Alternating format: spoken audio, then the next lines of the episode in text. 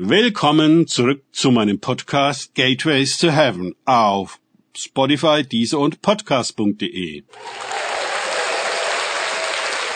Mein Name ist Markus Herbert und mein Thema heute ist fromme Perversion.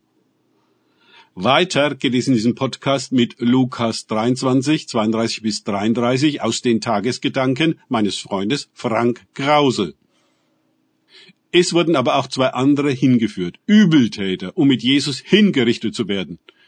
Und als sie an den Ort kamen, der Schädelstätte, gleich Golgatha, genannt wird, kreuzigten sie dort ihn und die Übeltäter. Den einen zur Rechten, den anderen zur Linken. Lukas 23, 32 bis 33. Hier erfüllen sich weiter die Prophetien, die Jahrhunderte vorher in Bezug auf den Messias empfangen worden waren von den Schriftgelehrten aber offenbar nicht gelesen worden waren, darum werde ich Gott, ihm, Jesus, Anteil geben unter den Großen, und mit Gewaltigen wird er die Beute teilen, dafür, dass er seine Seele ausgeschüttet hat in den Tod und sich zu den Verbrechern zielen ließ. Er hat aber die Sünde vieler getragen und für die Verbrecher Fürbitte getan. Jesaja 53, 12.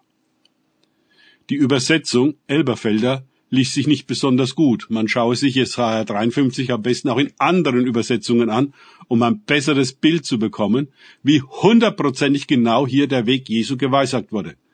Aber vor allem, wie Gott Vater das Opfer von Gott Sohn sieht. Man kann dafür beten, dass der Heilige Geist einem die Realitäten hinter den Worten eröffnet und man einen Blick auf die Wirklichkeit all dessen erhält, was es ist. Hier wird die Kreuzigung in Lukas 23, 23 so einfach in einem Satz gesagt. Vollkommen schnörkellos. Kein Chor singt, keine Engelsheere erscheinen, nichts. Nur die zunehmende Finsternis.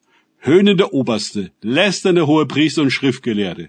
Markus 15, 31, sowie spottende Soldaten, die Jesus Essig zu trinken anbieten und auch seine Kleider unter sich verteilen. Was heißt, dass Jesus nackt zwischen Himmel und Erde hängt zwischen den Verbrechern. Erneut ist es kaum zu fassen, dass mitten zwischen diesen abartigen Oberen und derben Soldaten die Hohenpriester und Schriftgelehrten mitspotten. Ist das denn zu glauben? Was sind denn das für Tora-treue Theologen? Für Diener Gottes?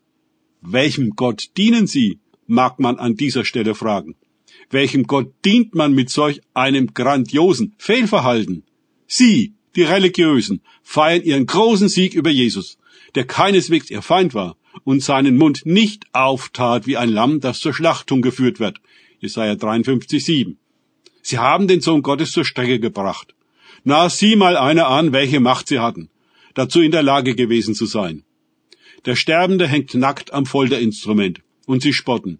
Andere hat er gerettet. Sich selbst kann er wohl nicht retten. Haha, ha, das haben wir uns doch gleich so gedacht. Sie verkennen komplett den Umstand, dass er ja gerade da hängt, um nicht sich selbst, sondern sie zu retten. Er erfüllt hier genau die Absicht, für die er in die Welt gekommen ist, sein Leben zu geben als Lösegeld für viele die Verblendung durch die Finsternis ist so groß, dass diese Frommen meinen, Gott einen Gefallen getan zu haben, indem sie seinen Sohn hinrichten und den Sterbenden bis zum Äußersten und bis zum Ende zu verachten und zu verhöhnen. Nicht mal einen Hund würde man so behandeln. Es ist an Perversion und Irrsinn nicht zu überbieten. Aber sie selbst halten sich für gut, gerecht, klug und gottesfürchtig. Na klar. Das haben sie wirklich fabelhaft hinbekommen. Alle Teufel bedanken sich für die hervorragende Arbeit, die sie geleistet haben. Wäre eigentlich an der Zeit, mal über die Erhöhung der Diäte nachzudenken. An dieser Totalperversion hat sich nichts geändert.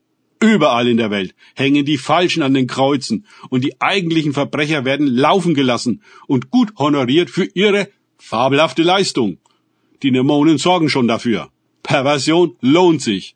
Sie heften sich gegenseitig Orden an die Brust und verleihen sich großartige Preise für ihre gute Arbeit. Natürlich finanziert von den Steuergeldern dankbarer Bürger. Danke fürs Zuhören. Denkt bitte immer daran, kenne ich es oder kann ich es? Im Sinne von erlebe ich es. er sich auf Gott und Begegnung mit ihm einlassen, bringt wahres Leben. Gott segne euch und wir hören uns wieder.